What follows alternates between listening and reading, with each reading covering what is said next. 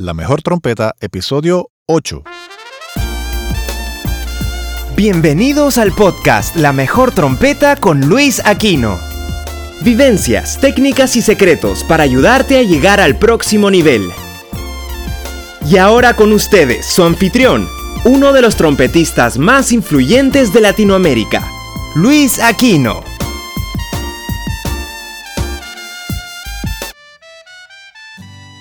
Saludos a todos. Bienvenidos a este octavo episodio. Wow, ocho ya, qué rápido. De este podcast La Mejor Trompeta. Yo soy Luis Aquino y este octavo episodio es una entrevista que le hice a una persona a quien quiero mucho. Es como si fuera un hermano que no tuve. Y sentimos mucho respeto mutuo. Hemos tocado juntos con David Bisbal y es mi gurú en cuanto a equipo, boquillas y trompetas. El tema de este podcast, el tema principal de esa entrevista, fue uno de los temas en los que Jerry López, de Jerry López Music, es experto. Y es en cómo lograr que una persona que toca segunda trompeta trabaje más que alguien que toca primera trompeta solamente. La pasamos muy bien. El episodio dura un poco más de una hora. Así que espero que tengan la paciencia para escucharlo. Yo me entretuve muchísimo, Jerry también, nos reímos muchísimo. Y para hacer menos larga esta introducción, pues me voy a callar. Y aquí está el episodio. Espero les guste. Hola a todos, este es Luis Aquino por aquí. Y por el otro lado de la línea del teléfono, tengo a mi amigo y hermano, ese hermano un poquito mayor que yo, como tres meses mayor que yo, que nunca tuve, se llama Jerry López, mejor conocido como Jerry López por nosotros los latinos. Ay, Dios y Jerry, Jerry, Jerry, como me dicen en Colombia. Exactamente, exactamente. pues Jerry y yo nos conocemos eh, bueno, no sé, mi suma y mi resta está un poco rara en este momento, pero eh, si recordamos bien, estábamos hablando antes de comenzar a, grabar el podcast, el episodio, nos conocimos, creemos que fue en el 89. Yo estaba tocando con el grupo de Gilberto Santa Rosa, pero si fue en el 88, 89, no importa, son bastantes años ya, son décadas. Jerry, nos estamos poniendo viejos. Décadas, sí, señor. Esto, como pasa el tiempo, como pasa el tiempo. Sí, y ha sido, ha sido bueno, porque han pasado muchas cosas en, en nuestras vidas, varias de ellas juntos, cuando tocamos con David Bisbal en el 2005. Y que, excelente. Sí, que muchos nos reímos y, disfrutamos, ¿verdad? Con Pep Poblet y Carlitos. Hicimos buena música y aprendimos y compartimos pensamientos. Fue una cosa bastante profunda. Y bailamos mucho con Pep Poblet también. Tú más que yo. yo no bailo. Yo me meneo así, medio gordito, lado lado y ya, ya. Pero sí, sí. Y el, pues yo quería, ven, ya Jerry y yo, pues nuestras conversaciones telefónicas casi siempre son así. Nos reímos muchísimo. Y en este episodio número 8 de este podcast, La Mejor Trompeta, quiero hablar, quiero que Jerry y yo hablemos de un tema que yo encuentro fascinante porque es una realidad muy interesante y es que un segundo trompeta puede trabajar más que una persona que es un primer trompeta. Pero hay una mini explicación ahí que nos gustaría hacer, ¿verdad? Porque hay segundos trompetas que trabajan muy bien, que siguen a su primer trompeta, etcétera, etcétera, y tienen una buena actitud. Y hay primeros trompetas que no quieren tocar otra silla que no sea la de primer trompeta o lead trumpet. En ese caso, pues un segundo trompeta que esté dispuesto a tocar cualquiera de las sillas puede trabajar muchísimo más que una persona, uno de los compañeros que quiera tocar primera trompeta y solamente quiera o pueda tocar primera trompeta. Jerry, eh, estoy hablando demasiado, interrúmpeme por favor y arranca a ver. es que ese tema es bastante fuerte. Eh, ¿Qué te puedo decir? Casi toda mi vida me han ah, ah, se dice? categorizado como segunda trompeta. ¿Por qué? Porque yo soy el primero que agarro esa carpeta. Llego ahí y yo entiendo el propósito de la segunda trompeta. Yo puedo dañarle la vida a una primera trompeta o, o hacer su trabajo un gozo total. Sí. Y pues yo opto hacer lo mejor que puedo hacer. Sí. Y nunca, eh, no fue así toda mi vida. No fue. Yo, yo era primera trompeta en high school y en la universidad. Y todo cambió cuando tomé una audición con Luis Perico Ortiz. Ahí es donde, a base de un poquito de humillación, me, me dejó entender la importancia de una, de una segunda trompeta. Humillación, pero ¿podrías describir un poquito así, un poquito más, más o menos qué pasó o, o qué te dijo, qué, qué, le- qué Sí, sí, sí. hablaron? Bueno, te lo comento. Aquí es. En, no me acuerdo cuántos años tenía, quizás 19 años. Ah, me llamó por teléfono, contestó mi mamá y como todo mamá, quien habla, ella dice, es un Luis, un tal Luis Ortiz que te llama. Algo como un pájaro, no sé, un Ajá, no ajá. sé, no sé el nombre. Y pues yo no sabía quién era Luis Perico Ortiz. Él dice, hola, soy Luis Perico Ortiz. Ah, no sé si me conoces. Y yo decía, no, yo no, yo no te conozco. Él dice, bueno, eh, los muchachos en la banda han recomendado ah, que tomas una audición conmigo como segunda trompeta. Y yo dije, bueno, está bien, yo voy. Pues para hacerlo más corto, llego al, al soundstage que tenía Luis Perico en ese momento. Era un, un lugar de grabación que, que tenía que era impresionante. Wow. Pues pone las carpetas ahí en el medio del soundstage. Pregunta, me pregunta, eh, muchacho, ¿ya calentaste? Y yo dije, bueno, no, no sé. Él dice, no, no, no. O calentaste o no calentaste. Bueno, dame cinco minutos. Empecé a darle nota, ta, ta, ta. Él entra de nuevo. Me dice, eh, ¿ya está listo?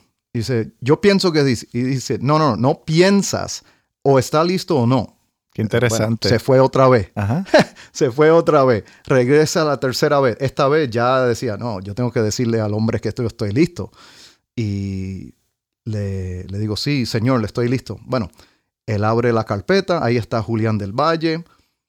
Empieza a... Me, me- me dice, dame una nota. Yo toco do, pap, él da su nota, estamos ahí, él empieza a contar con el pie, como hacer ta, ta, ta, ta, ta, ta. Ajá. Y ahí empezó el hombre y yo quedé frío. Yo no, él no habló, no dijo nada. Entonces él dice, vamos a empezar de nuevo. Empezamos el tema, vamos la primera parte. Y él dice, para, vamos a hacerlo de esta forma. Tocamos otra vez, no empataba con él. Seguimos hasta el final. Era un sufrimiento para él, pero brutal, en- ya que pensando atrás. Luego me dice, vamos a cambiar los papeles. Toca tú primera y yo toco la segunda. Hmm, Ok. Ah, bueno. Entonces empezó a contar pa, pa, pa, pa. Y yo. Ajá. y tocando esa música y llegamos hasta el final. Y él me dice, ¿cómo te sientes? Y yo así con el pecho arriba y dice, ah, me salió todo chévere, esto y lo otro. Y bueno, no fallé nada. Y él dice, vamos a ver, Eh, te voy a decir algo. La razón que tú sonaste bien es porque yo te seguí en todas esas tonterías y esa mala frase que estaba tocando y desafinado aquí, esto y lo otro. Oh, wow. Yo te seguí. Por eso sonaste bien. Cuando yo toqué la primera trompeta, tú no seguías mis matices, mi vibrato, mi, uh, la forma de terminar las notas, nada. Es aparente que no he escuchado a quién es Luis Perico Ortiz. Se acabó el- el- la audición. Oh, wow. Y yo me- wow. Yo me quedé ahí frío y me dice, préstame la trompeta. Y yo le doy mi trompeta. En ese entonces era un bench. Ajá. Y empieza a tocar la bench. Pa, pa, pa, pa, pa, pa, pa. Y él dice, ¿sabe qué? Esa trompeta, el la está desafinado y el mi está súper bajito. Si fuera yo, yo lo, yo lo voto porque esa trompeta no sirve. Ajá. Y yo me quedé así, no sabía qué decir. Exacto. Y él decía, ok, pues ya terminamos, muchas gracias. Es obvio, no puedes tocar conmigo porque no sabes seguir la primera trompeta. Wow. Y yo no sabía qué decir, guardé mi trompeta. Cuando salí del, del soundstage, fui a la oficina de él y era otro tipo. Cuando llegué allá, él me dice, mira Jerry, tú tienes muy buen sonido, es obvio que dominas la trompeta. Lo que pasa es que tú no sabes de estilos. Oh. No, tú tocas de una manera. Y en ese momento él me dijo, tocas como un merenguero. Oh, wow. Y, y lo que quería decir en eso es que yo estaba un poquito regado en mis cutoffs, en, en parar las notas. Ah, ok, para explicarle a los muchachos que no entienden lo que es un cut-off, sí, es, es, es el momento donde uno termina la nota y cómo uno la termina. Eso incluye el concepto de cut-off. Si, la, si terminas una nota larga, digamos, en el tercer tiempo, en el cuarto o en el, o en la, en el cuatro y medio, etcétera, etcétera. Bueno, disculpa, Jerry, continúa, por favor. Exactamente, eso fue que estudiando en la universidad siempre te dicen que en una redonda se termina en el 1. Ujú. Y entonces con Luis Perico no terminaba así, a veces era tres y medio, el cuatro, cuatro y medio, y yo seguía, o sea, él terminaba la frase y yo seguía tocando. Sí. Y pues yo no pensaba que había nada mal, porque yo, yo tocando lo que sabía. Sí, tú estabas con Y el ahí libro. aprendí. El libro dice que la redonda se corta en el, en el downbeat de la, de la próxima barra. Aquí, Exacto, pero en la música que tocamos nosotros es síncopa. sí, señor. Y a veces el release, eh, si va el timbar, ta, ta, ta, pa, ta, pa, pa, pa, pa, pa, pa, pa, pa, pa, y a veces el- nosotros hacemos el corte con eso Sí, señor. y no llegamos. Y yo no sabía nada de eso, no sabía, no entendía cómo funcionaba el timbal, que esto y lo otro. Bueno, Bueno, venía nuevecito, eso eh, no, no- uno no lo sabe así, eso no es fácil saberlo Sí, si uno no, no, tiene la experiencia, claro. Exacto, no, nadie me había hablado de eso. Pues eso, bueno, salí esa- ese día y estaba con un, el bajista del grupo en ese tiempo y manejando y básicamente él me dijo, eh, hermano, no hiciste muy bien. Ok. Eh, no sé, debe, tiene que practicar, que esto y lo otro. Y yo me sentí bastante down, bastante frustrado. Claro. Pero, ¿sabe qué? Llegué a mi casa y hablé con mi mamá y mi papá y, y pensé bien y dije, ¿sabe qué? Jamás en mi vida voy a dejar que una primera trompeta se quede ahí colgando que yo no lo puedo ayudar. Oh, Yo voy a hacer- wow. Yo voy a aprender a hacer mi trabajo Sí. y hacerlo que si alguien me graba tocando la segunda trompeta que suena como un lead, que frasea con lead, y, pero con armonía. claro. Y desde ese día, ese es mi concepto. Cuando yo voy a tocar, yo primero estudio quién está tocando. O sea, si voy a tocar con, por decir, en Nueva York tocaba mucho con, ah, con Bomberito Zarzuela. Ajá. Y Bomberito tenía un estilo, Ite Jerez te- tenía otro estilo. Sí. Tony Barrero, que en paz descanse, tenía otro estilo. Eh, y un personaje también sí. eh, tocando con Raúl Agras. Uf, es que ha- hay un montón, ¿no? Sí. Es que no, no puedo mencionar a todo el mundo, pero Claro. esos son gente que para mí tuve que estudiarlo como persona para saber cómo, cómo hacer las cosas, cómo, cómo apoyarlo. Sí. Y uf, para mí fue una experiencia bastante eh, importante. Y desde ahí, puf, Disculpa que te interrumpa, Jerry. Eh, quiero regresar este, a, lo, a la experiencia tuya con, con Luis Perico Ortiz. Es bien interesante la forma que Perico Ortiz manejó la situación, porque eso denota que es tremendo líder. ¿Entiendes? Sí puede ser que en ese momento, 19 años de edad, tú sentiste, ¿y a este tipo qué le pasa? Tú sabes, pero él lo que te dijo fue, él, como dicen en inglés, he, he told you like it is. O sea, he, tell- he tells Sí. you like it is. Te, te dijo Pam, pam, vino, vino. Pam, No, pam, vino, tipo- vino. Él te dijo, esto está mal, esto sí, esto no. Y fue como que él no te insultó, él simplemente te dijo, tu trabajo no está al nivel que yo necesito en mi grupo. Y ahí mismo, de esos limones que él te echó encima, tú hiciste limonada. Porque tú, Así dijiste, fue. yo no voy a permitir que nadie más, o sea, que esto pase de nuevo y voy a tocar segunda trompeta, voy a aprender cómo seguir a mi lead trompeta, mi primer trompeta, y etcétera, etcétera. Y ahí, bueno, mencionaste varios de los, de los ITGR, Bomberito, eh, eh, eh, Raúl Agras. Eh, estoy seguro que tocaste con Piro también eh, viviendo en Nueva York, porque Uf. eh, tú viviendo en Nueva York, tú tocaste bastante. con... Piro, Rey Vega.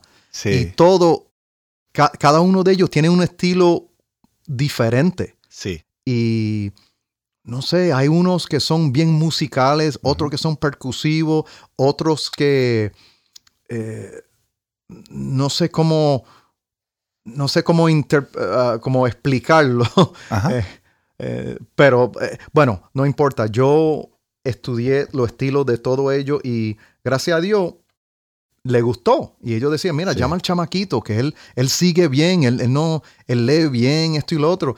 Y otra parte es que ellos no sabían que yo podía tocar lead trumpet. Exactamente. Ellos no sabían.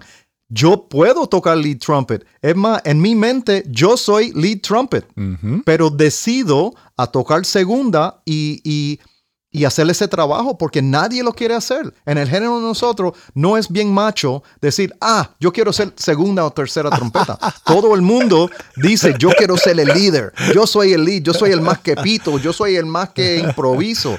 Y yo dije, nah, nah, nah, nah. Qué bien. Si, si, voy para ese camino, hay demasiado de competencia. Sí, Pero si yo voy si yo voy por este camino, es ser buena segunda trompeta o tercera, o ser el trompetista de la sección que el moñero que inventa cosas, que puede improvisar, eh, bueno, hay más opciones para mí, yo soy más útil y voy a trabajar más. Y, ellos mismos, estos mismos primera trompeta y toda la lista, porque hemos mencionado, han mencionado como cuatro o cinco, pero hay muchísimos más. Yo estoy seguro que todos y cada uno de esos primeros trompetas eran los que te referían, como dijiste, llámate al chamaquito, llámate al nene, llámate al, ese, es el que es, porque con ese es que yo me siento cómodo tocando. Qué cosa más. Así fue. te, cuento otra historia bien corta de, de Bomberito. Estamos tocando en un club por allá en Upper Manhattan, sí. en Dykeman. Era un club de, de dominicano que había mucho merengue, que esto y lo otro, pero siempre tenían su grupo de salsa fijo. Pues ese, ese día iba a tocar, Bomberito era la primera trompeta, yo iba a tocar segunda, pero había tanto guiso que Bomberito no llegó a tiempo. Y era tiempo y están llamando la banda, fulano de tal, a la tarima, a la tarima, músico a la tarima. Y el director musical me mira y dice, mira, chamaco, tiene que tocar la primera trompeta porque Bomberito no está y eso va a sonar feo sin la, sin la primera voz. Y yo digo, ay Dios mío, ¿qué voy a hacer aquí? yo estaba nervioso no porque no podía tocarlo, es que en Nueva York hasta ese momento no había tomado esa decisión de, tocar primera. Y en este, en este caso no fue mi decisión, fue por obligación. Entiendo. Y me dijeron, ok, vamos, vamos a tocar. Y cuando empezamos a tocar, yo tocando, toqué un tema, dos temas, exactamente lo que dice el papel. Yo no metí cosas octava ni nada de eso, solo lo que está en el papel. Y después del segundo tema, cuando de nervios estoy mirando a ver, concho, ¿cuándo va a llegar el, bombero? Porque yo no sé si puedo. Cuando miro ahí, bombero estaba sentado detrás de la tarima mirándome. Qué bien. Y, yo dije, bombero, pero salga, salga. Y él salió y, yo iba a mover mi atril, a ponerlo en posición de segunda trompeta. Y él me dice, no, no, no, no, no, no, no. Está haciendo muy, bien muy buen trabajo, quédate ahí. Qué bien. Y y él, ese día, él me, básicamente fue mi guía. Yo tocando primera y me decía, no haga esto, aquí no toca esa parte porque está, vamos unísono. Y descanse aquí, descanse allá. Y entonces él, yo pensé que tocar primera trompeta era meter todas las notas en el papel, más octava, más solo, más esto y el otro. No, señor. Me iba a matar. Dacho, él me dio una clase ahí, una maestría en trompeta en una noche. Qué bien, qué bien, qué elegancia, qué bien. Sí, no, no, no. Ese, ese señor lo aprecio mucho y en muchos guisos que tocamos juntos, él siempre me daba la primera y me decía, si, si tocaba bien, me decía, mira, lo hiciste súper bien, súper bien. Está, tú sabes, estás al día.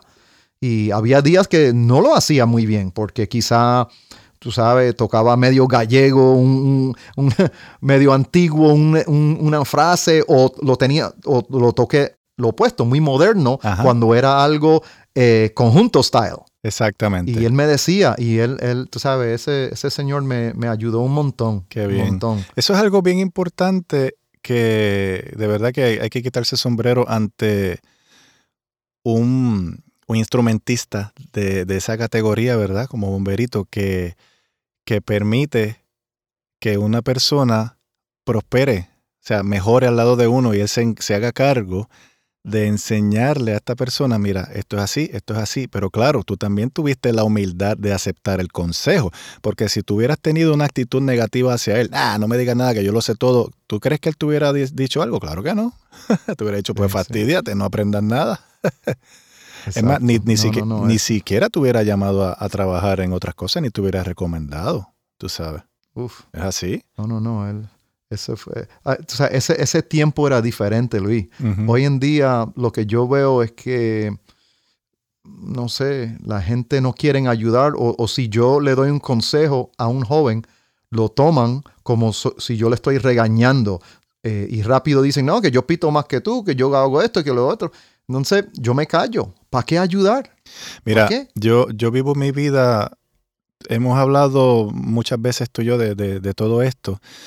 Pero en mi Facebook, por ejemplo, que yo eh, publico cosas, y en, mi, en este mismo podcast, en mi blog, eh, y cada conversación que tengo con la persona que sea, que si es trompetista y si es alguien, sea, sea quien sea, yo estoy pensando, cuando el discípulo está listo, el maestro aparece.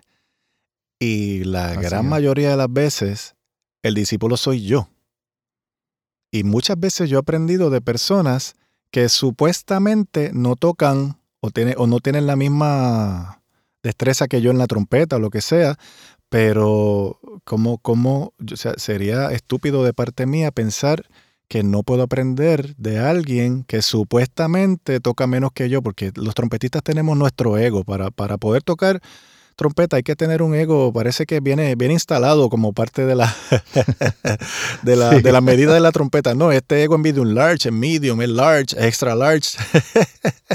Fíjate, yo vendo uh, pastilla de ego con cada boquilla. Sí, exactamente. Pues los trompetistas somos así, es normal, ¿entiendes? Pero muchas veces yo hablo con una persona y si, si yo le voy a dar al llamarle la atención hacia algo que puede mejorar, por ejemplo, yo antes de hacerlo estoy mirando la actitud de la persona. Porque si, si, si la persona está como que, ah, está ya, mira, de la tercera nota que tocamos juntos, si yo estoy tocando primera trompeta, ya yo sé que esa persona no va a aceptar ningún consejo mío, porque en, esas primeras notas ya le está tratando de tocar más fuerte que yo, está tratando de imponerme su fraseo o ni siquiera es capaz de leer las articulaciones que hay escritas en el papel o yo le digo algo y me mira así como, como que, como hacen los, los teenagers, las personas que, que, tienen, que están entre 13 y 19 años, los jovencitos, los adolescentes, que miran como que, que, piensan que, miran, todo. sí, eso, todos pasamos por ahí, pero los adolescentes como que miran, miran los ojos hacia arriba y como que ah, ese tipo de actitud así. Cuando yo veo eso, yo digo, bueno, ok, tengo un experto al lado mío y mis treinta y pico de años de experiencia, ya casi 40, 38 años de experiencia, no sirven para nada en este momento. Estoy al lado de una estrella. Ok, fastidiate. No te vuelvo a recomendar para ningún trabajo jamás, porque lo he hecho muchas veces. Yo quiero tocar con gente con la que yo me siento bien al lado. Y, tú, y, por eso es que tú trabajaste tanto en Nueva York. O sea, mira, aquí estoy mirando una pequeña lista de, con, con las personas que has tocado en vivo. Tito Nieves, José Alberto el Canario, Tony Vega, Rey Ruiz, Tito Rojas, David Bisbal, que eso lo hicimos juntos en el 2005. Que por cierto, tremendo trabajo hiciste, este, que era mi, mi segunda trompeta ahí, este, y, y, la pasamos súper bien, de verdad. Y hay evidencia de eso en el Viña del Mar del 2005, David Bisbal, que metimos la yuca ahí, como decimos en Puerto Rico. Este, Tito Puente Jr., Eddie Palmieri, Patato Valdés, Hilton Ruiz, de Valentín, DLG, Peter Conde Rodríguez, Primi Cruz, Chico Álvarez, Frankie Ruiz, Frankie Ruiz Jr., Viti Ruiz, Fuerza Juvenil, Caco Hernández y su orquesta, Azuquita, Conjunto Clásico. ¡Wow! y, y, sigo por aquí. es un parrafote. Voy a saltar aquí un poquito. Este, Wen Gorbea, Conjunto Chaney, este, Salsa Merengue. Y espérate, hay algo aquí bien interesante que fuiste Tú tocaste con, con, con, DLG a principio por un año y medio. Fuiste miembro de la orquesta. No fue que te llamaban para un No, no, no, no. Eso fue una cosa que al principio tenían una trompeta y dos trombones. Ajá. Y llamaron a, otro muchacho. Él tocó un ratito, y no sé qué pasó. No, honestamente no sé. Sí. Rubén y Sergio ah, me llamaron y yo fui a tocar y hice como dos guisitos. Luego empezó Alberto Martínez, el que tocaba con Mark Anthony ahí, y éramos los dos, él y yo, tocando uh, mucho tiempo. Pero Alberto, como estaba con Mark Anthony, él iba siempre con Mark y cuando viajábamos con DLG, yo iba solo, o sea, desde trompeta, iba solo, dos trombones y buscábamos trompeta en cada país que íbamos. Entonces tocaba sentarme en el cuarto a practicar con alguien, a pasar la carpeta y básicamente darle un, un, rundown Claro. del show, Sí, cómo es la cosa. Y uh, yo tocaba en ese libro, no sé, como seis, seis de los leads en el show. Ajá. Y, uh, y fue porque Alberto me, me daba la, la oportunidad de tocar. Ajá. Él sabía que yo podía hacerlo Claro. y era un descanso para él también. Él gozaba, él podía meter sus octavas y yo tocando ciertas cosas. Fue un vacilón ese grupo, eh, muy chévere. A mí me gustó porque era, era diferente, no era salsa en una cajita, era batería, había, tú sabes, el, el flow de la, ban- la- de la banda era bien neoyorquino. Bueno, Y eso me gustó mucho. las letras DLG, DLG eran para Dark Latin Groove, así era que se llamaba el, el grupo en sí. Eso, eso lo, lo leí en algún lugar. sí, así fue. Veo aquí que también tocaste con, tocaste con Natalie Cole. Natalie Cole, sí. Eso fue una cosa que por accidente, un- cuando estaba trabajando en, uh, en Dillon, entra un muchacho, uh, trompetista famoso, se llama David Trigg. Ah, sí, claro. Y Dave entra en la tienda y él dice, mira, bro, ah, ¿será que conoce a alguien que puede tocar con, con- conmigo? Él no me dijo con quién era. Él dice, conmigo para unos guisos en Orlando y Miami y no sé qué. Y yo dice, pues yo lo puedo hacer. Perfecto. ¿Por qué no? Claro. Y, um, y él dice, ah, bueno, perfecto. Tú estás en el guiso. Nunca me dijo con quién era. Solamente me dijo, está conmigo, yo te mando la información y nos vemos en, en Florida. Qué bien. Y cuando llegó allá, era con, con Natalie. Y un- era impresionante porque esa era, era la gira donde ella estaba cantando con la imagen del papá Ah, en la pantalla. Sí, sí. Unforgettable claro. con Nat King Cole. Qué bien. Y te digo, ese, esa experiencia fue uno de los más profesionales que he tenido en mi vida. Qué bien. Eh, me explico. Cuando me senté en la posición de tercera trompeta, porque ese era mi trabajo, eh, Dave en el medio y había otro señor que tocaba los jazz solos al otro lado. Y nos sentamos ahí. El, el conductor, el director, dice, muchacho, eh, ah, canción número 15, compás 76, eh, tercera trompeta. Aquí está tocando con, ah, con sordina, con la flauta. ¿Lo ves? Sí, ok, ya terminamos esa canción. Próxima. Ah. Y él pasó todo, nunca tocamos, nunca. Él solamente daba los cues donde eran cosas que eran bastante eh, difícil eh, escuchar en ese momento para que uno tenga ya el- la idea de lo que viene. Exacto. Eso fue, y entonces cuando tocamos, yo disfruté eso porque me sentí ahí, me senté, digo, a- a escuchar a Natalie y a veces se me pasaban mis entradas. Ajá, esa- de, de lo Ella exquisito. es lindísima. Ajá. Tiene unos ojos y todo y es muy... y como ah, canta. Ah, canta impresionante. Una cosa con, con soul, con...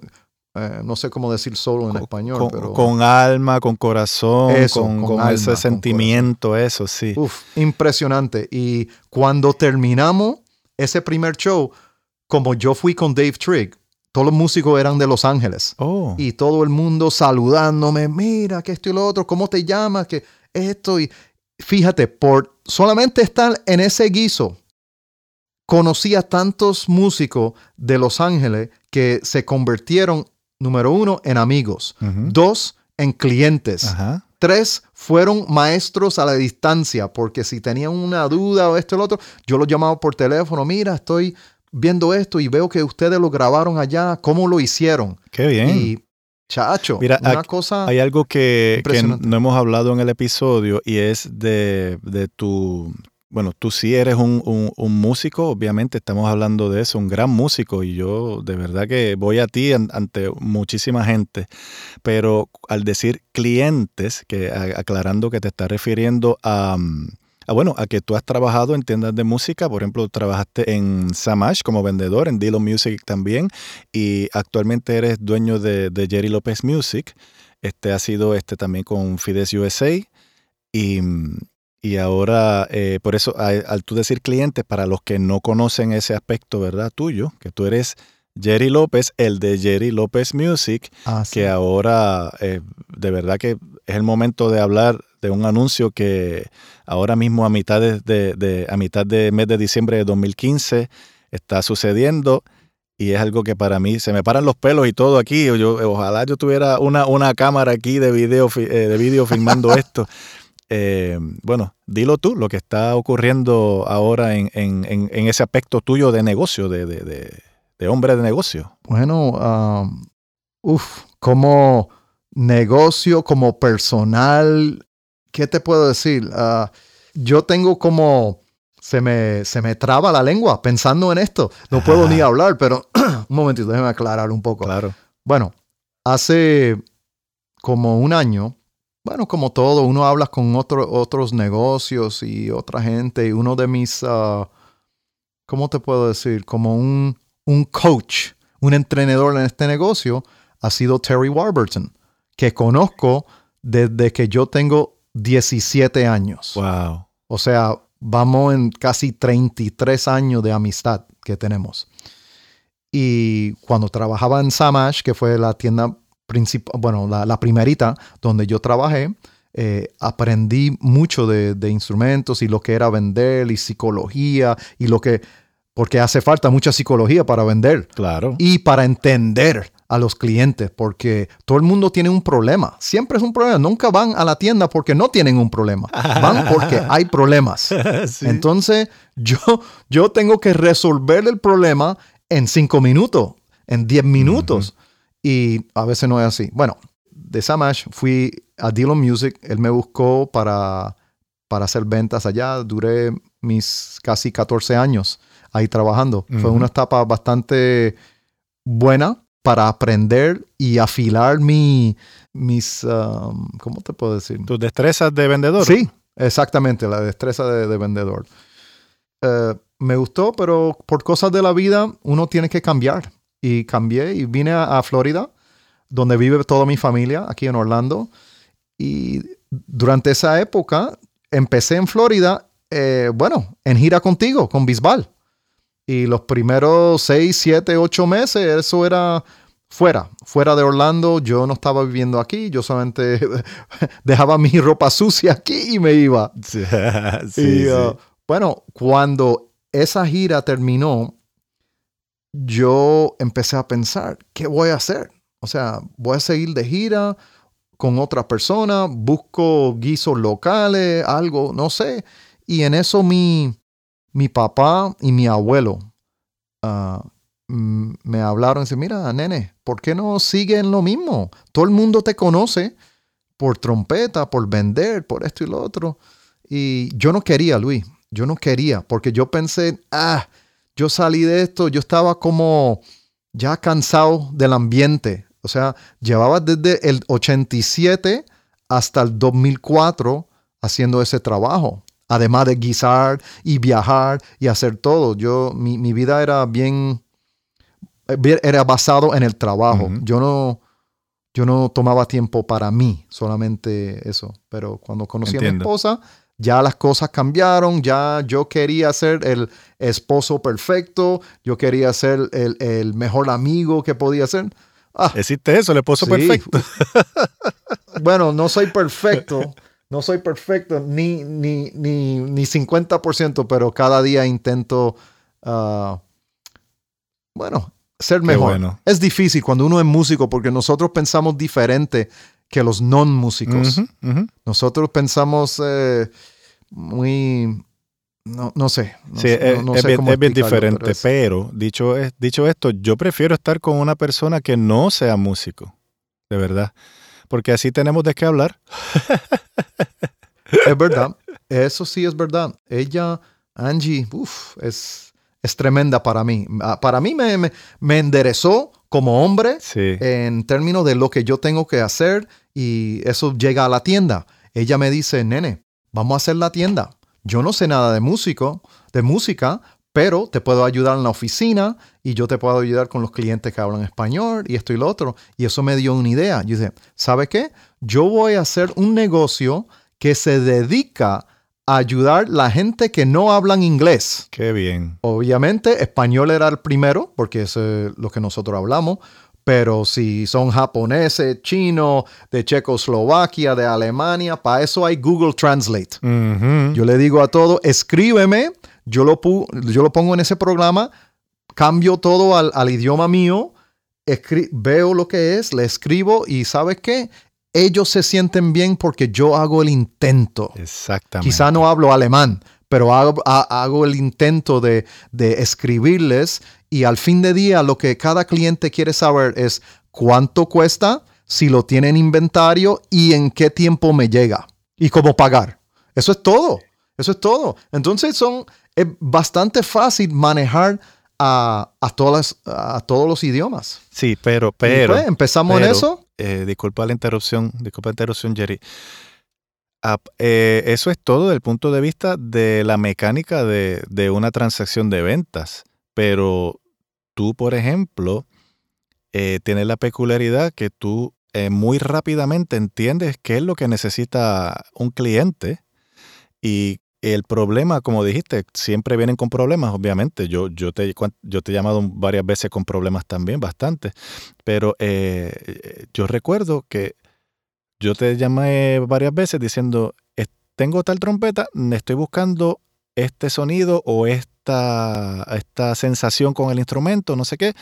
Envíame la que sea. Y tú probabas cuatro, cinco, seis trompetas y a base de la explicación mía, Tú me enviabas un instrumento, yo nunca te devolví una trompeta, nunca. Todas las pegaste en todas, 100% de las veces. El consejo que tú me has dado, yo te digo por eso mi gurú, cada vez que alguien en Facebook me escribe, mira Luis, tal cosa de, de equipo, lo que sea, mi gurú en equipo es Jerry López. Pues eso no sé por qué, yo tengo, no es por echármela, pero yo tengo ese don de probar instrumento para personas. O sea, yo he probado trompetas para gente de, de la Filarmónica de Nueva York que dicen necesito una trompeta en do o esto o, un pico, lo que sé yo, y mándamelo.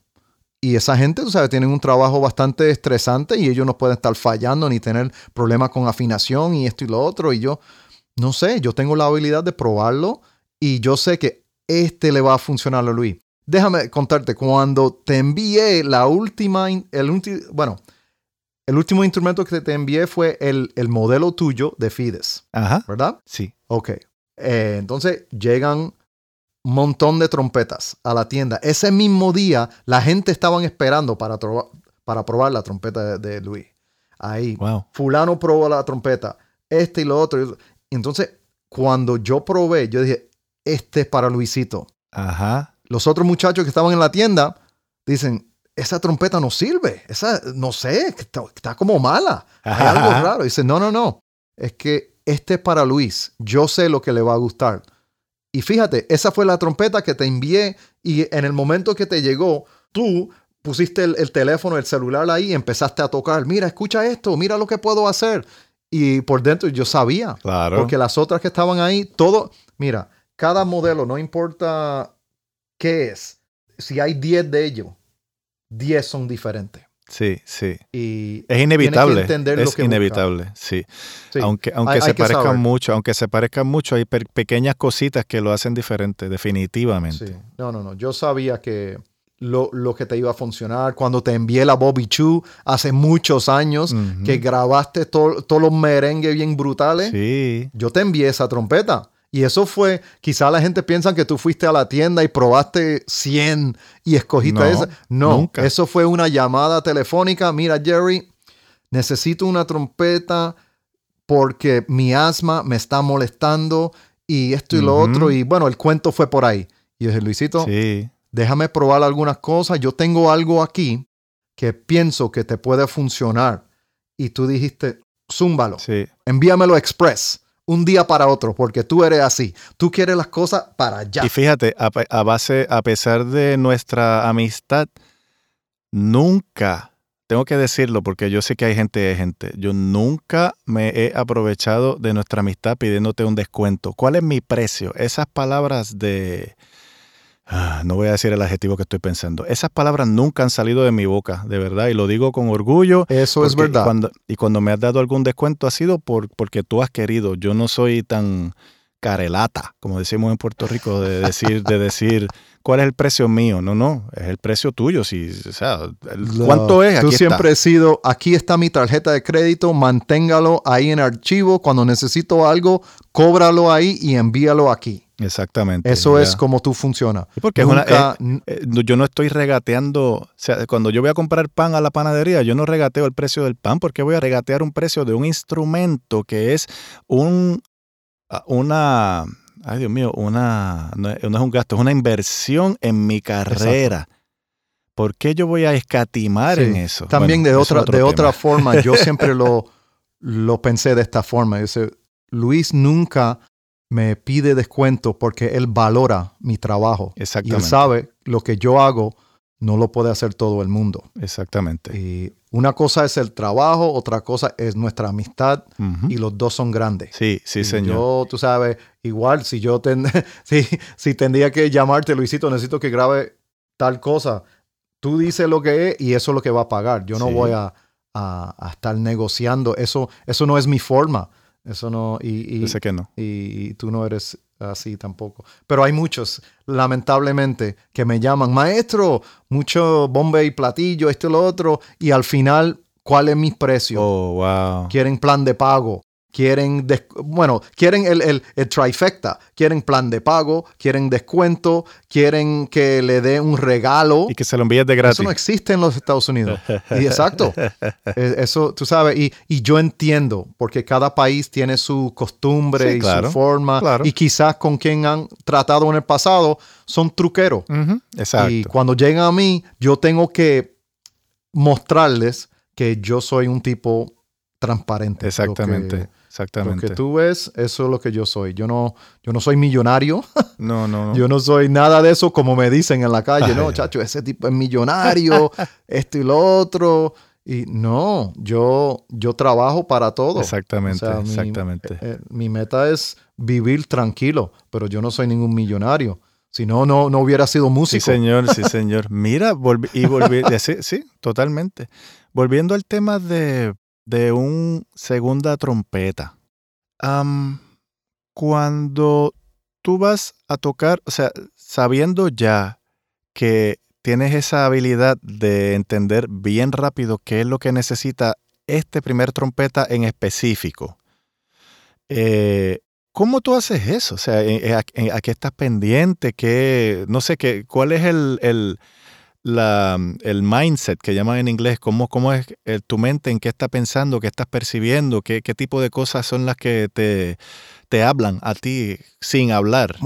Bueno, si, por ejemplo, si me llaman hoy, ya mismo, dicen, mira, necesitamos que un sub para tocar en, por decir, en Disney. Eh, lo primero que yo pregunto es, eh, qué estilo, porque obviamente hay cierto estilo que no domino y no voy a ser el oso claro. y tirarme al medio tocando algo que yo no puedo tocar. si es algo en mi dominio, para adelante. Yo no tengo medio miedo a nada. Yo voy, yo voy a tocar. Yo pienso que practiqué lo suficiente.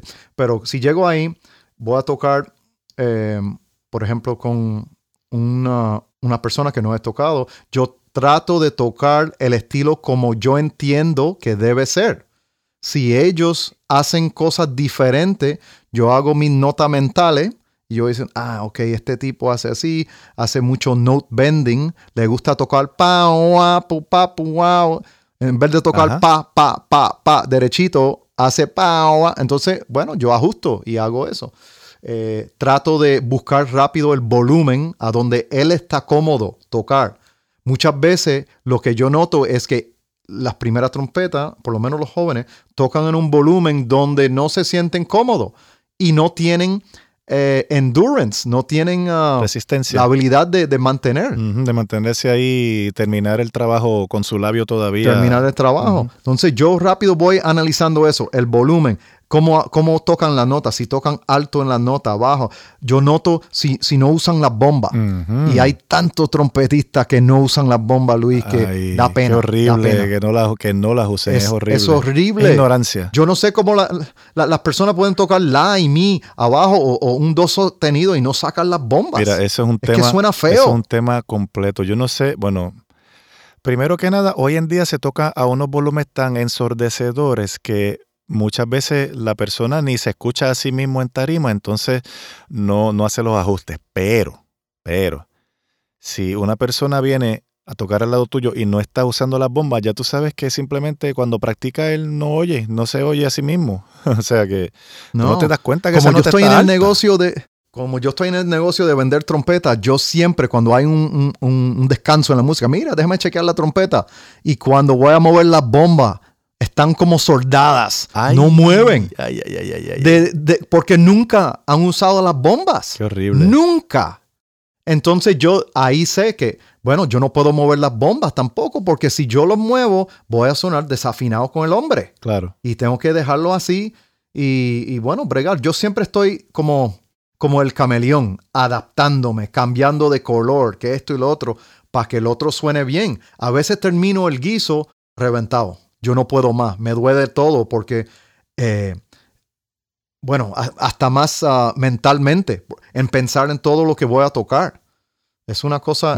Sí, siguiendo las inconsistencias del primer trompeta, asumiendo que, sea inconsistente o las desafinaciones eh, que eh, tiene que seguir. En este caso estamos hablando de alguien inconsistente, que es una primera trompeta por nombre solamente, no es un líder. La gente, bueno, la gente no. Hay personas que hoy en día se creen que tocar primera trompeta es el que tiene el mejor, el labio que puede subir más agudo.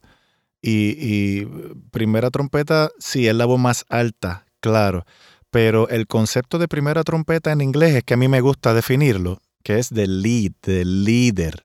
Un líder que guía a la banda en cuanto a el fraseo, en dónde vamos a cortar las notas, el volumen, porque si tú estás tocando y no escuchas a tu primer trompeta, estás tocando muy fuerte.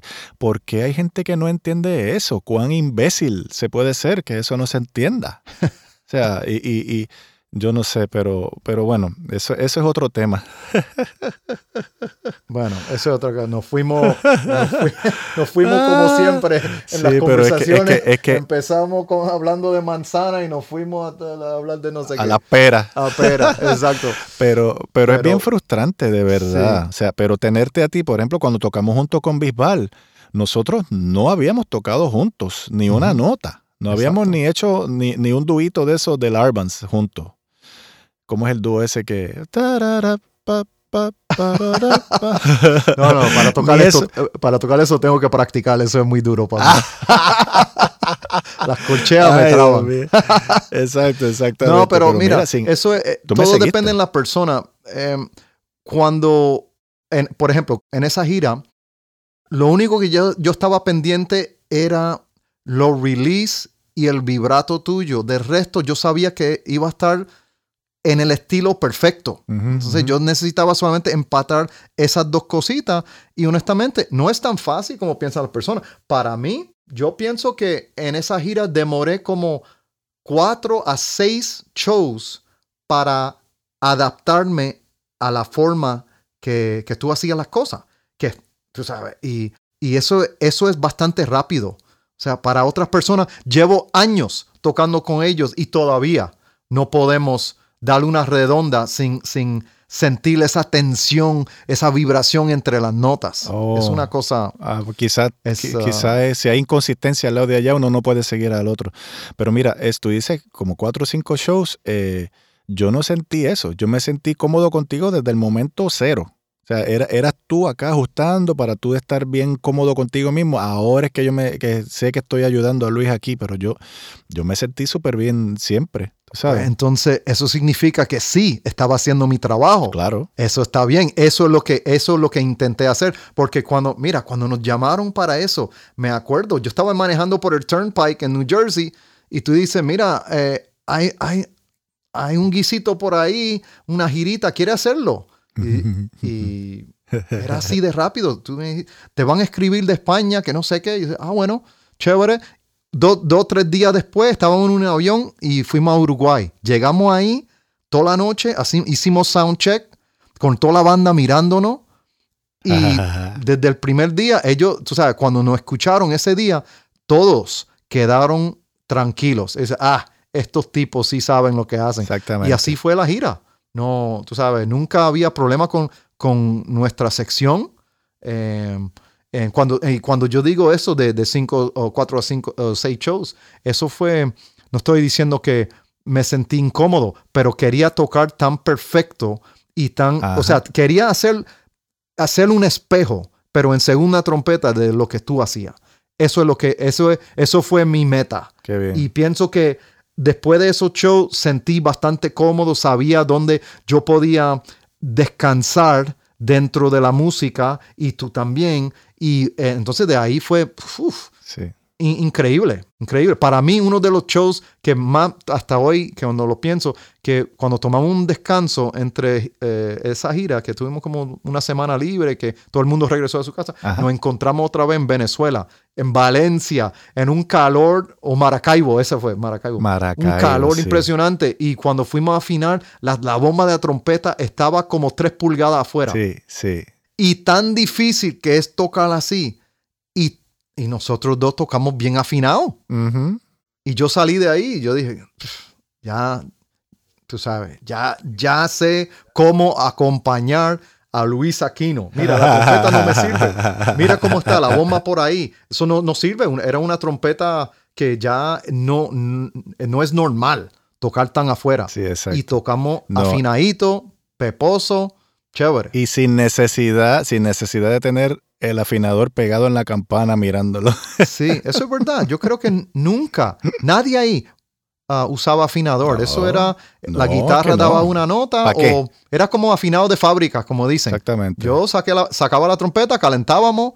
Eh, quizá en el, me acuerdo varias veces en el camerino tocamos ah, varios lines la línea de, los horns, los cuatro de nosotros, vacilando con los muchachos, haciendo eco con y, y, sonaba brutal. Era, era bastante chévere. Esa era como nuestra, nuestra nota de afinar, tocar un par de líneas juntos, no sé qué, y, así todo caía en su sitio, ¡boom! Y estábamos con la... Así era. Y lo, que, lo más impresionante es que, aunque había trombón, que los trombonistas tocan durísimo, eh, y es normal por el instrumento que tocan. Es un instrumento que suena duro. Exacto. Por cada, pienso yo, por cada uh, trombón que haya en la banda deben haber cuatro trompetas.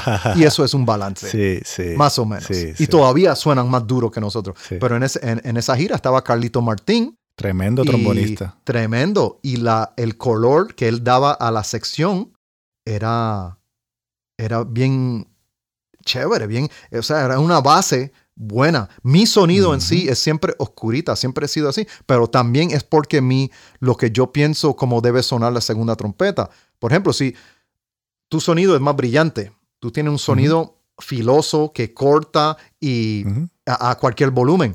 Entonces, si yo toco con el mismo sonido, nosotros dos vamos a sonar flaquitos. Exactamente. Una, una sección que no tiene nada, pero si mi color añade y te ayuda. Es como un cojincito y tú te sientes encima y pa, yo te puedo, podemos manejar mucho más fácil. Sí, claro, claro. Y así fue, así fue con Bisbal.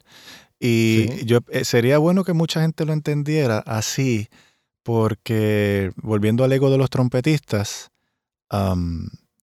mucha gente cree que el rey es el primer trompeta y de hecho mi silla favorita para tocar es la de segunda trompeta, por todo esto que hemos estado hablando sabes. Pero si en el trabajo que llego no hay alguien que quiera tocar primera trompeta o alguien que no pueda o lo que sea, pues ok, pues yo la hago. Pero este, a mí mi silla favorita es la de segunda trompeta. Claro, tiene que ser un buen primer trompeta porque si es una porquería de primer trompeta, este, mejor que ni toque. Exacto, es una pesadilla. Sí, exactamente, exactamente. Nada, eso es, uh, el que toca a tu lado, Luis, si ellos son medio inteligentes, van a salir del, trabajo que aprendieron algo. O sea, solamente es, es, una cosa, eh, no sé, el, concepto que tienes para tocar es, aunque la frase sea difícil, en la forma que lo tocas, siempre, siempre sale normal. Suena, suena, fácil. Sí. Todo lo que tocas suena fácil. Gracias. Y entonces, eso yo creo que es una meta que deben tener mucho. Lo que pasa es que, por ejemplo, cuando la gente te. mucha gente te. Ah, lo voy a decir en inglés y, y, tú lo traduces, porque no, ahora mismo se me trabó. They hear you, but they aren't listening to you. Sí, ellos me oyen, pero no me escuchan. Exacto. Es muy diferente, claro, claro está. Claro es muy diferente. Y una cosa es tratar de imitar el vibrato, pero eso, eso no es todo. Exacto. No es todo. No están escuchando la forma ah, del ataque. Y eso, el otro día pusiste un video en, en el Facebook que me, me dio bastante gracia, que hablando de la gente que tocan ta ta ta ta ta ta ta ta ta ta ta ta ta ta usan la usan la lengua para todo, para todo y suena feo. Feo. Es como si estuviera, están cobrando dinero por un trabajo, pero están tocando a un nivel de, de, de sexto grado. Sí, suena feo, suena feo. Yo no entiendo si hay una frase que sábado pa pa pa para bueno, así debe sonar, como uno lo cantó, no ta ta ta ta ta ta ta ta ta. Ay, Dios mío, qué feo eso. Y todavía hay mucha gente tocando así. Lamentablemente. a veces no puedo hacer nada en la segunda. Si me dejan, si, si escuchan mis consejos y dicen, mira, vamos a tocarlo de esta manera, si es un, una primera trompeta que quiere escucharme, puede ser que llegamos a, a, un, a un acuerdo pero muchas veces no, yo no puedo decir nada porque siempre es lo mismo. Yo toco más duro que tú, yo pito más que tú, así que yo soy la primera de la trompeta, tú tienes que seguirme. Sí, pero eso, eso es una actitud muy mala, es estúpida de hecho, porque ¿cuántos equipos deportivos no vemos a diario los que les gustan los deportes? A mí no me interesa ninguno, pero, pero de las pocas veces que me siento a ver algún partido, juego, tú ves a los coaches, ¿verdad? Los, los dirigentes diseñando estrategias y cosas, y los coaches no se van al campo a hacer las cosas. ¿Sabes? Eh, eh, tú tienes un, jugador que está cobrando 20, 15, 20 millones de dólares por temporada, lo que sea que esté cobrando. El coach cobra menos, sí, pero el coach es quien lo organiza, organiza la jugada, quien los entrena, y el coach no necesariamente es el tipo que está haciendo las jugadas esas a niveles eh, superhumanos que hacen algunos jugadores, ¿verdad?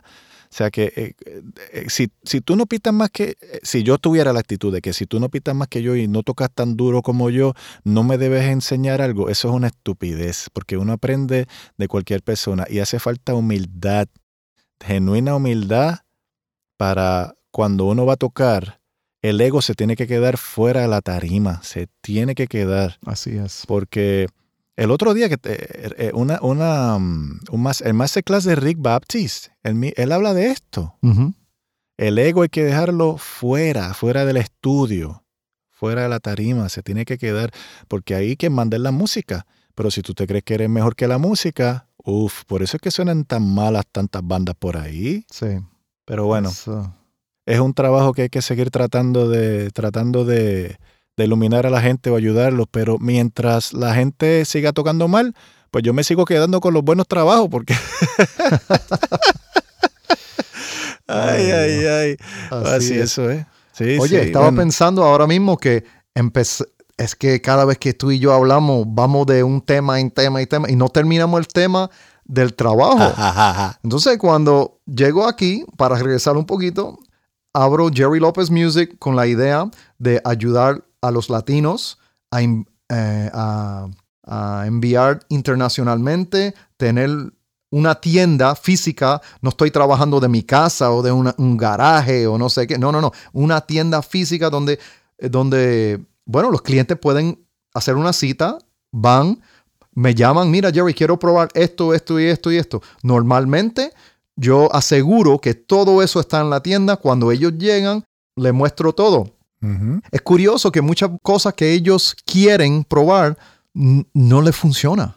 Pero como ven que fulano usa esto, este usa lo otro, eh, hoy en día con Facebook es, un, es un despelote. Es que eh, la gente escribiendo, no, que yo uso boquilla tal, que este y lo otro. Bueno, Eso, no, eh, eso es chévere. Hay muchas marcas, pero hay que probar cosas. Muchas veces, si me dejan ayudarles, yo le puedo escoger algo o mostrarle esto y le economizo bastante dinero y quizás fueron a, comprar, por decir, una Bob Reeves. Pensando, oh, que, que, que, ellos en su mente piensan que la Bob Reeves, como es dos piezas, es como la Warburton, que es dos piezas. Pero es diferente. La Bob Reeves es un rim con un cuerpo, o sea, un aro que se, eh, se quita y un, un, um, un, underpart, que es el cuerpo. El Warburton es un rim y copa juntos y el backboard aparte. Es, Exacto. Bueno, no, no, no le estoy diciendo nada de, de Bob Reeves, solamente que yo pienso que la Warburton es más útil para cambiar las cosas que nosotros necesitamos. Mucho más, uh, claro. más opciones. Sí, oye, y hablando, y hablando de Warburton, que empezamos a hablar de esto hace como media hora y no, no terminamos. Sí, vamos dando vueltas y dando vueltas porque hasta a mí me da cosquilla y cosas. Bueno, para, para ir al grano, esto es lo que es. Hace poco uh, el señor Terry Warburton habló conmigo ofreciéndome la vicepresidencia de ventas de su compañía. Y eso significa que sería un parte dueño en términos de acciones. y wow, yo ni sé qué decir. Porque Warburton para mí es alguien que yo respeto, es un grande en este negocio. Es un, eh, cuando uno habla de, boquillas, para mí, él es el más famoso. Sí, Puede ser que a la gente no le gusta la boquilla, pero eso no tiene que eso no tiene nada que ver. Estamos hablando de años en esta industria y siendo el líder. Muchas veces la gente no se dan cuenta, pero Warburton es la persona que hace boquillas para otras compañías.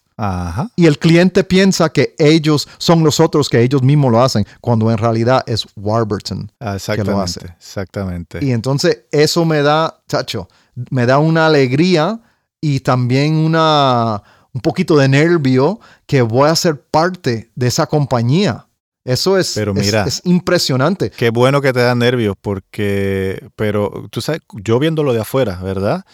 Eh, yo veo a dos titanes que se juntan. Terry Warburton y Jerry López, cada cual en lo suyo, se unen y eso, eso primero que va a dar de qué hablar y segundo que va a ser algo súper bueno para todas las partes envueltas y para el mercado también. Una cosa muy buena, de verdad extraordinaria. Wow. Pues te digo, Luisito, yo estoy culeco. Como, decimos Puerto Rico, sí. yo quiero que sea, o sea, el anuncio, uh, quizá cuando salga este podcast, ya el señor Warburton. No, ya, ya cuando salga este podcast, sí, sí, ya lo habrá hecho. Sí, ya, ya, Entonces, pero eh, desde hace un tiempito ya estoy trabajando ahí como part-time, acomodando cómo hago mis cosas. El 31 de este, de este mes de diciembre voy a cerrar mi local donde tengo Jerry Lopez Music en Ovido. Mudo todas las cosas al, pueblito de Mims, donde está la fábrica de Warburton, y de ahí voy a encargarme de, todas las ventas, eh, o sea, el, lado retail, lo que es ventas al mayor, a, tiendas, o ventas al público. Y oh, la idea de, de, Terry es esto. Hace muchos años en Nueva York había una tienda que se llamaba Jardinelli's. Me acuerdo. Y Jardinelli's se hizo popular por sus boquillas, ¿sí? Sí. Entonces, pero tenían muchos instrumentos también y era el como el sitio sitio clave en Nueva York donde iban los músicos a, pasar tiempo entre sus shows, que esto y lo otro. Pues Terry tiene esa idea acá en Florida. Nosotros acá en, en Florida, eso, esto es como un campo. Por acá no hay nada. Hay mucha, la gente viene a Florida a jubilarse, a terminar su vida, esto y lo otro. Eso fue la idea antes. Ya hay muchos jóvenes mudándose a Florida y es, pienso yo, es buen momento de, crecer ese lado del negocio para Terry. Perfecto. Y cuando él me pidió que yo fuera parte de eso, eh, al principio yo pensé que era un chiste. Yo decía, ah, Terry, está vacilándome y esto y lo otro. Y quizá ese día yo estaba pasando por mal momento pensando que, ah, no vendimos nada o, las ventas están bajas, que esto y lo otro. Y, y, y Warburton siempre me decía, mira, el negocio es así. No te preocupes, es así. Tenemos altas y bajas. Lo que tiene que hacer es que, como sabes que vienen las bajas, tienes que tener las altas bien altas. Así no, no duele tanto. Y Qué bien. Me, me daba muchos consejos. Y un día me dice, sería, eh, bueno, él diciéndome, me dice, ¿sabe? Para mí sería fantástico, un sueño si trabajáramos juntos. Imagínate, él me dijo eso. Tuvo la visión. Y yo me quedé así como frío. Yo no sabía qué decir. Yo solamente me reí así como medio pendango. Ajá. sí, Porque que, no- uh, exacto. No sabía. Y vine a casa, hablé, hablé con Angie, hablé con mis papás, hablé contigo. Y porque, tú sabes, a veces yo no sé si estaba pensando bien o mal o qué hago. No, no sabía. Yo pensé que Sí, fue una esta- sorpresa. esto en Warburton me iba a quedar súper grande. Quizás yo no estoy listo. ¿Qué hago? Que no sé, quizás debo seguir mi camino por acá.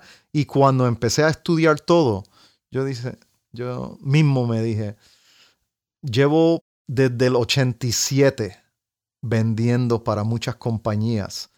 Y en este negocio yo soy un experto. Sí, No es señor. por echarme, No, es que es la Pero realidad. es Es verdad. la realidad, lo eres. es la realidad. Yo soy un experto en esto. La gente me busca. No solamente eh, Chucho Matacerdo que, que tocan la barra de la esquina. No, hay muchos trompetistas internacionales virtuosos que me buscan por mis con- consejos. Y ahora puedo estar en el lado del fabricante. Quizá puedo ser hasta más útil Sí, para los músicos y eso me llena de alegría. sí, señor. Una cosa es vender, revender lo que ya existe. Otra cosa es quizás ah, salir con un producto que puede ser eh, algo, eh, no sé, como, no sé, ah, como revolutionary para, para Ajá, el negocio. Sí, revolucionario. Exacto. Ajá, ajá. Entonces, eso es, eso es donde ahora mismo estoy, quiero que ya sea el primero de enero para estar allá y concentrarme en lo que es Warburton. Tremendo. Y felicitaciones a ti y a Terry y a Ann, ¿verdad? También. Y a Angie. Porque es tremenda. Sí, sí, tremenda decisión. Todos estamos contentos.